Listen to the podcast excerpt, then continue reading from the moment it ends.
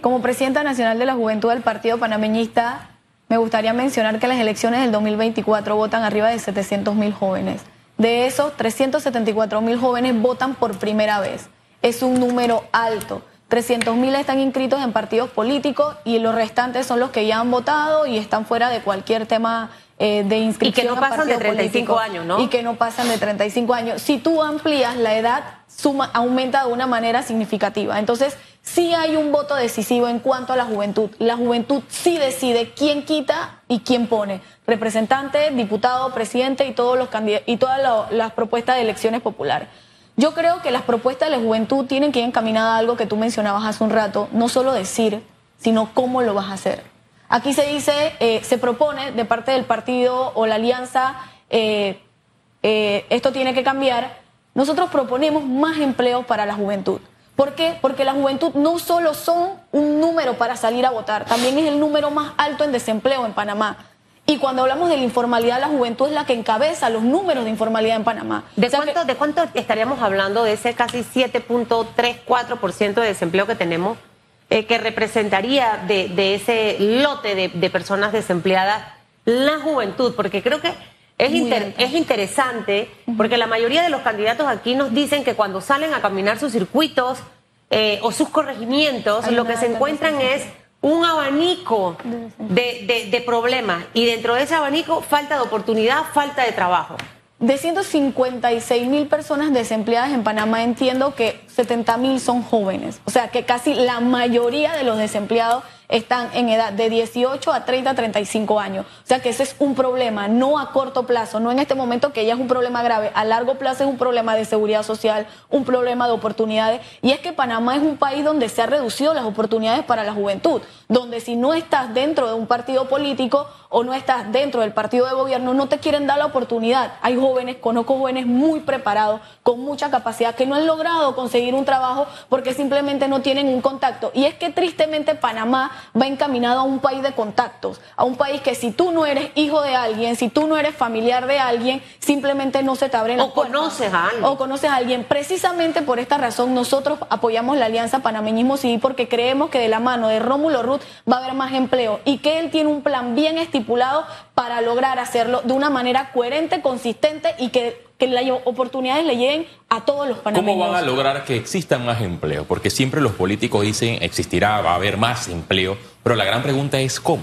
Mira, yo sí creo que este es un plan de gobierno que se tiene que estipular y yo sí creo que todos los candidatos a presidente, en este caso el que yo apoyo, el señor Rómulo Rux, debe presentarle un pacto a la juventud debe entenderse como un proyecto, un plan de acción de cómo lo vamos a hacer. Se puede hacer de muchas formas. Si yo me siento aquí a decir que se puede hacer a través de la empresa privada, atrayendo la inversión extranjera, se puede hacer calificando la mano de obra panameña, viendo, eh, viendo carreras de prioridad en Panamá, se puede también reforzar la educación, porque muchas veces no tenemos mano de obra calificada. Hay muchos jóvenes preparados, pero preparados en carreras ya viciadas.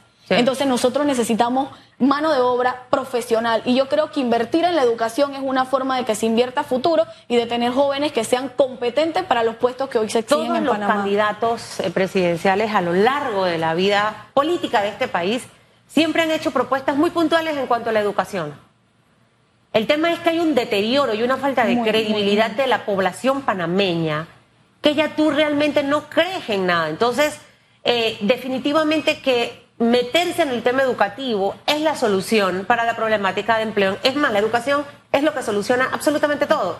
Si tenemos una buena eh, calidad de educación, no vamos a tener corrupción. Si tenemos una buena calidad de educación, vamos a bajar los índices de inseguridad, de violencia, de pobreza, etcétera, etcétera, etcétera. Eh, usted como representante de corregimiento y a sus 27 años y siendo en este momento una líder juvenil, juvenil eh, ¿qué planes también tiene para los corregimientos? Porque son precisamente ustedes. Por ahí es donde se empieza ese trabajo de muchas cosas que adopta el diputado cuando en realidad le toca al representante de corregimiento. ¿Qué haría usted en Arraiján? Eh, específicamente en, los corregimientos en los que usted está en este momento eh, participando y ya después del viernes a medianoche, como el día de la bruja o la cenicienta, se levanta la veda y es cuando vamos a ver de todo y el elector se puede enredar. ¿Cuáles son esas propuestas de la candidata Loanis Gaitán? puntuales. Bueno, yo soy candidata representante del corregimiento de Burunga, uno de los corregimientos más desiguales de Panamá. Está en el, es el tercer corregimiento más desigual y el, y el segundo en inseguridad a nivel de Arraiján. Y además tiene una población de 42 mil donde votan 31 mil personas. Eh, una de las propuestas puntuales de nosotros es que a través de la descentralización se pueden hacer más espacios públicos de calidad. Cuando tú tienes espacios públicos para la juventud, donde los jóvenes se puedan recrear, donde los jóvenes puedan, eh, por lo menos en este tiempo de vacaciones, en Burunga no existe un cuadro de calidad donde los jóvenes puedan hacer un veranito feliz. ¿Cuál es la población de Burunga? Eh, 42 mil habitantes. De 42 mil votan 31 mil personas no existe un parque donde ellos no, donde podamos hacer un veranito feliz, donde nosotros podamos, podamos tener cursos, no se puede. Entonces, una de nuestras propuestas puntuales es llegar a hacer espacios públicos de calidad. En tema de educación específicamente, a través de la Junta Comunal sí se pueden hacer reforzamiento a los jóvenes, sí se pueden hacer reforzamiento a través de cursos, curso de inglés, se puede también hacer veranos felices, se pueden hacer también eh, talleres para los jóvenes, se pueden hacer muchas cosas. Mire, esto, esto, esto, si no lo tiene, métalo en su, en su plan. En Panamá la mayoría de la gente tiene que salir a trabajar. Si no trabajan no hay comida, si no trabajan no se paga la luz, la casa. Y no tiene Los papás se van, quedan los chiquillos en la casa. Y al final el tema de los estudios, muchos abandonan precisamente porque no, porque no hay ese seguimiento y lastimosamente toca. Habrá estudiantes que solo pueden estudiar, otros que no. Este tema de la educación, de esta forma ustedes también como representantes de corregimiento lo pueden hacer, lo tiene contemplado. No, ¿Cómo, cómo, ¿Cómo lo visualiza realmente usted? Porque el Estado, ¿cómo genera empleo? Metiendo más planilla, eso no es lo que queremos. ¿Cómo generamos empleo preparando y educando a la población para que empresas de afuera, empresas de aquí, se arriesguen, inviertan y hagan contrataciones? Mira, por lo menos en el corregimiento de Burunga, para una población tan grande, existen tres COIF. Los COIF, como se dice anteriormente, eran los centros donde las mamás COIF cuarenta y pico mil de personas. Y abandonados, en completa desidia. Eh, esos lugares eran donde la mamá dejaban a sus niños cuando tenían que salir a trabajar. ¿Por qué? Porque era un trabajo en conjunto con el MIDES, con la Junta Comunal y con otras instituciones que trabajaban unidas para poder lograr darle a la comunidad esa oportunidad que tú mencionas, Susan. Pero que nosotros creemos que si tú como Junta Comunal no le brindas un mantenimiento, si tú como representante, que eres quien representa a la comunidad, quien le da la cara a la comunidad, no tienes una solución para poder cortar, para poder pintar, para quitar un poste de luz. En la Santa Dubige, en Burunga, hay un COI terminado por el MIDES. Y no se ha podido utilizar porque hay un poste que no deja y nadie ha tenido la capacidad de quitar ese poste cuando tienes un lugar prácticamente terminado y listo para la comunidad. Eh, en Burunga constantemente se registran eh, protestas y esas protestas es por la falta de agua potable, por el mal servicio del de suministro de energía y también por el mal estado de las vías de llegar usted a ser representante, ¿cómo haría para mejorar este escenario y con un presidente de turno de su partido o de una alianza con la cual usted milita, en el caso de, de Rómulo, Rux? Porque los residentes en Burunga se quejan porque a lo largo de los años ha existido una proliferación de eh, zonas donde han llegado precaristas y alegan de que en efectos ellos se le debe trasladar el servicio de agua potable en algunos puntos y otras comunidades que están desde hace años en el sitio quedan sin ese suministro de agua potable. ¿Cómo haría usted para cambiar ese escenario, que es una queja constante de ese sector? Lo primero, y es una de nuestras propuestas principales, tú no puedes trabajar a ciegas. Un ciego no, un ciego no le puede decir a otro ciego por dónde caminar. Lo que nosotros proponemos como Junta Comunal de llegar a la Junta Comunal de Burunga es hacer censo. ¿Por qué si antes te llegaba el agua en la 2 de mayo todos días, hoy no te llega el agua? O sea, ¿qué razón? ¿Qué es lo que ha cambiado? Dicho sea de paso que Burunga es uno de los corregimientos con más invasiones. Nosotros tenemos 14 eh, invasiones, que yo creo que ese es un tema que hay que tocar más adelante y ver de qué manera se puede solucionar porque todo ser humano merece una calidad de vida digna.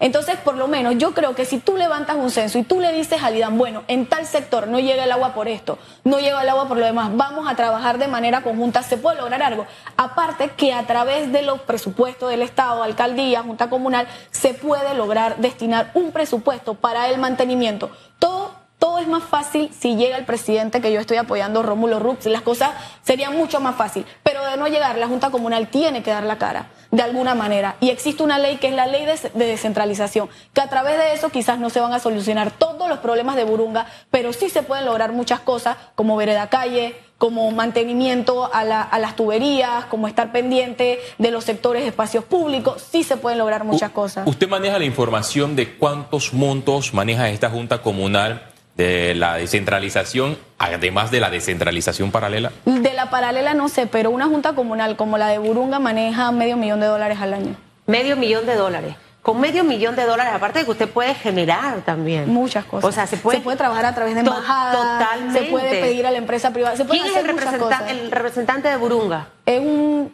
no recuerdo el nombre. Ajá, bueno, mejor, después dije no lo mencionemos porque después de derecho a réplica, entonces como no lo conocemos, entonces también quiere venir y quiere hablar. Mire, al final, el representante de corregimiento, como decía al inicio, es el primer paso para el eslabón político de este país. Exactamente. Es allí. Entonces el representante de corregimiento muy poco se conoce.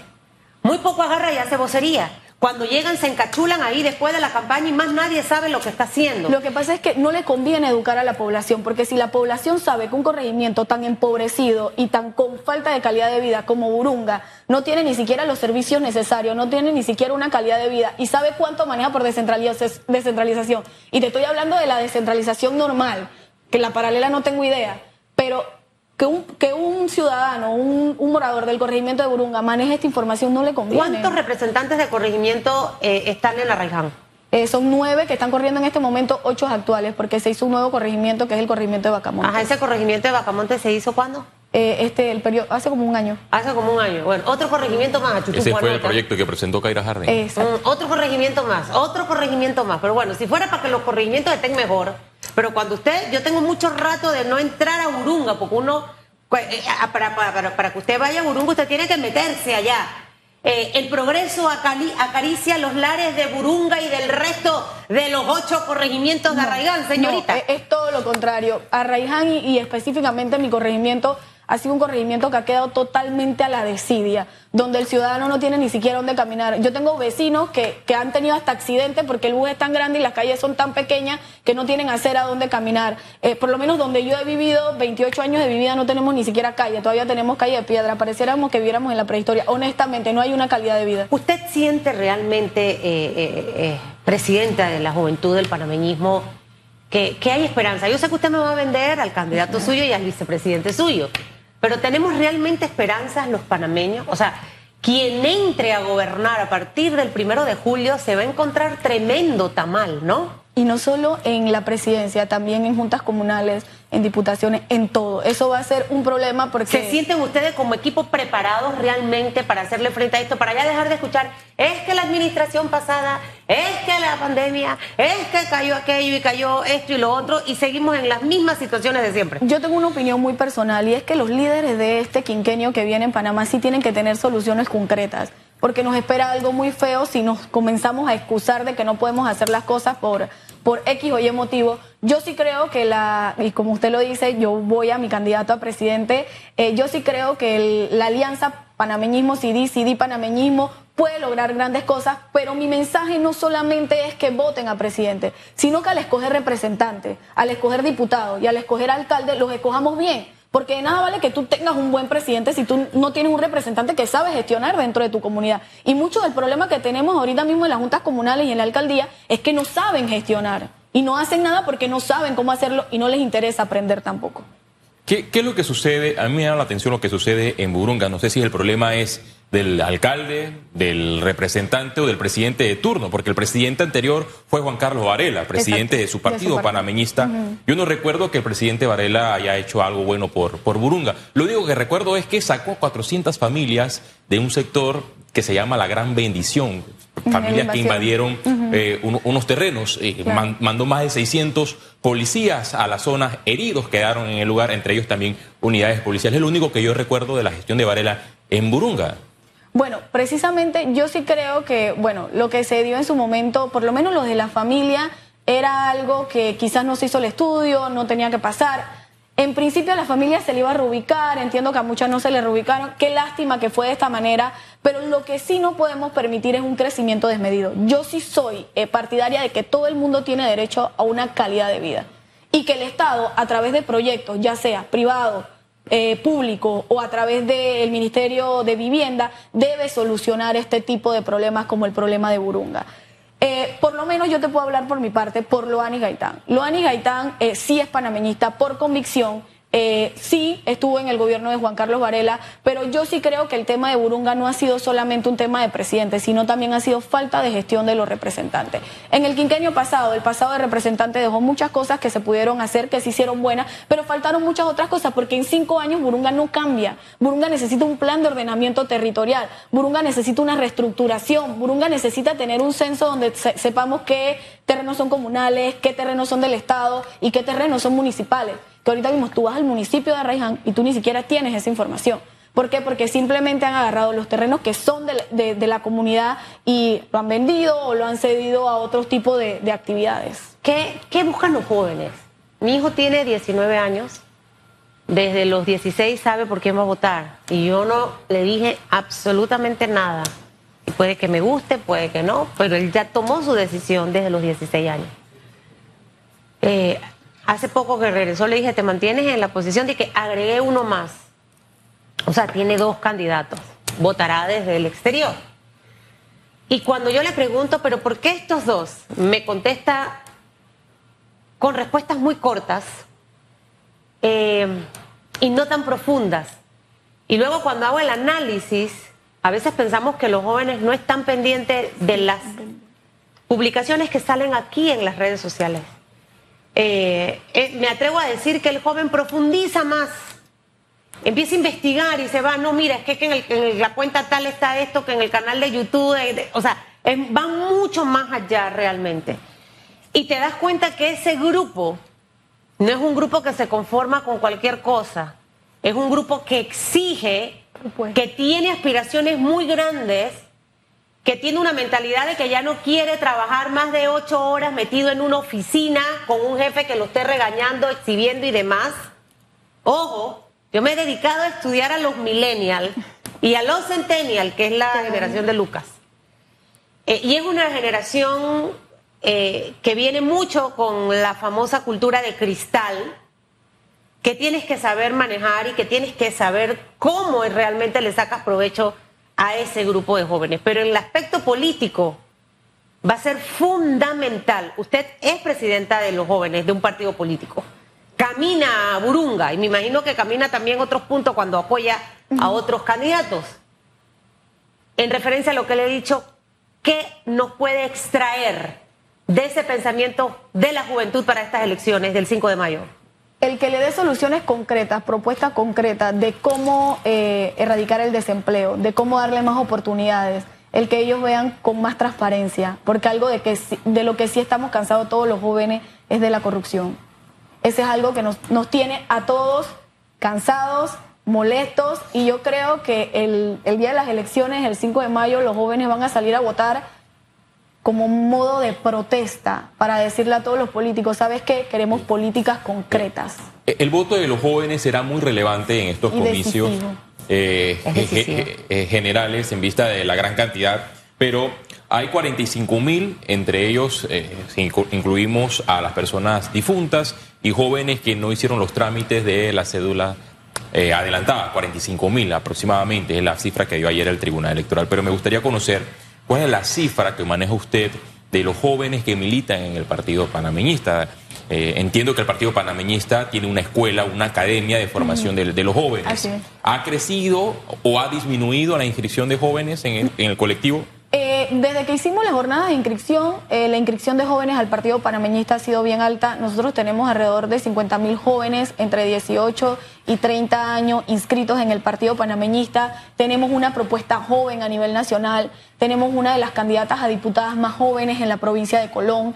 Eh, aparte de eso, en alianza con el Partido Cambio Democrático, el Partido Cambio Democrático cuenta con 85 mil jóvenes inscritos dentro de su fila. Eso hace alrededor de 130 mil jóvenes inscritos dentro de los dos partidos. Nosotros como partido, partido Panameñista, a través de nuestro presidente José Isabel Blandón, se ha apostado mucho a la figura de la juventud, a la educación. Se ha, se ha, apostado mucho a las actividades que van encaminadas no solamente a pedir el voto, sino también a preparar a la juventud con un pensamiento crítico y transformador. La juventud panameñista a nivel nacional es una juventud que ha estado muy activa dentro de los procesos sociales, activa dentro de la oferta electoral y yo creo que esto se debe a la organización que ha tenido la Escuela Superior del Panameñismo, se ha debido a la organización que ha tenido nuestro eh, presidente y candidato a vicepresidente José Isabel Blandón y también a la Secretaría Nacional de la Juventud que hemos trabajado de forma incansable en que la juventud no solo se sienta comprometida con nosotros, sino se sienta parte que tenga como ese derecho de pertenencia dentro de la juventud. Nosotros aspiramos a tener jóvenes profesionales, jóvenes políticos, pero jóvenes también con conciencia social y crítica, no que solamente sigan lo que nosotros queremos. Va a ser una campaña muy difícil. Claro que sí. De hecho, veía unas imágenes y antes de que se vaya, eh, ¿cómo manejar, por ejemplo, en Brisas del Golf hubo un desfile de la pollera el sábado. Yo prácticamente no podía ni llegar al súper, ni entrar, ni nada. Fue toda una odisea. De hecho, ni sabía que estaba esa actividad eh, allí en, la, vía. Y veía unas imágenes de un momento muy desagradable del que fue expuesto el, señor José Blandón. Y lastimosamente, así como esto tiene muchos beneficios y muchas bondades, también tiene muchas cosas negativas. La Cámara de Comercio ha hecho un llamado para que tengamos una campaña de altura, de propuestas, pero lo que vemos es campañas sucias y lo peor de todo es que hay candidatos que tienen call center call center en África, call center en Turquía. En Arabia Saudí. Arabia Saudí, usted sabe también. ya, ya yo me sé toda la película. Qué tristeza, de verdad. Y me genera mucha decepción. Porque ya el viernes a la medianoche sale la tulivieja, la bruja, la silampa, todo. Y en realidad, insisto, lo que debemos escuchar son propuestas, qué va a hacer, cómo lo va a hacer, en vez de utilizar ese tiempo para estar aclarando rumores, bochinches y puede que cosas que a lo mejor sean ciertas. Eh, pero cuán importante es esto, ¿no? Y, desagradable también para cualquier ser humano. No, y lo que sí es cierto es que no solamente para el candidato a presidente, que es muy lamentable que tú vayas a una actividad y grupos políticos adversos eh, se unan para hacerte precisamente un ataque político, sino para los que corremos a distintos cargos. Esta va a ser una campaña no solo decisiva, sino también va a ser una campaña donde muchos eh, políticos que quieren permanecer en el poder, que le da miedo salir de sus puestos, van a querer comprar la conciencia del ciudadano como lo han hecho por siglos. Con cinco dólares, con una hoja de cemento, con una hoja de, zinc, con un saco de cemento. Y ya lo tienen presupuestado, ya hasta lo presupuestan. Vamos a dar tanto el día de las elecciones y así gano. Pero yo creo que este momento no solo es decisivo para la población, sino también para mejorar nuestra estructura. Nosotros tenemos que entender que lo que nos dan hoy, en cinco años, esa gente no se va a aparecer más nunca ni la vas a ver en tu comunidad.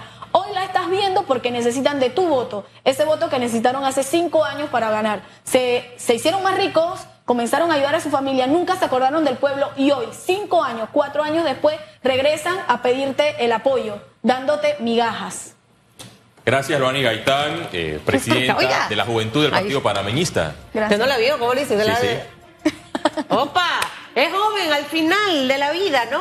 Por primera vez aspira a representante del corregimiento de Burunga en Panamá Oeste específicamente. ¿Quién es el alcalde de, Rolly Rodríguez. ¿Rolly qué? Rodríguez. Rodríguez. ¿Es, de qué partido? PRD. Ok. Ya me acordé del representante de, Burunga. Él, recibió una, sanción, Antonio. Antonio se me olvidó el apellido, pero recibió una sanción del juez de paz por 20 eh, dólares por alterar la convivencia pacífica en medio de una manifestación que se registró en, en la vía del Centenario. ¿A él le pusieron la multa? Sí, una multa de 20 dólares. 8, 4 minutos.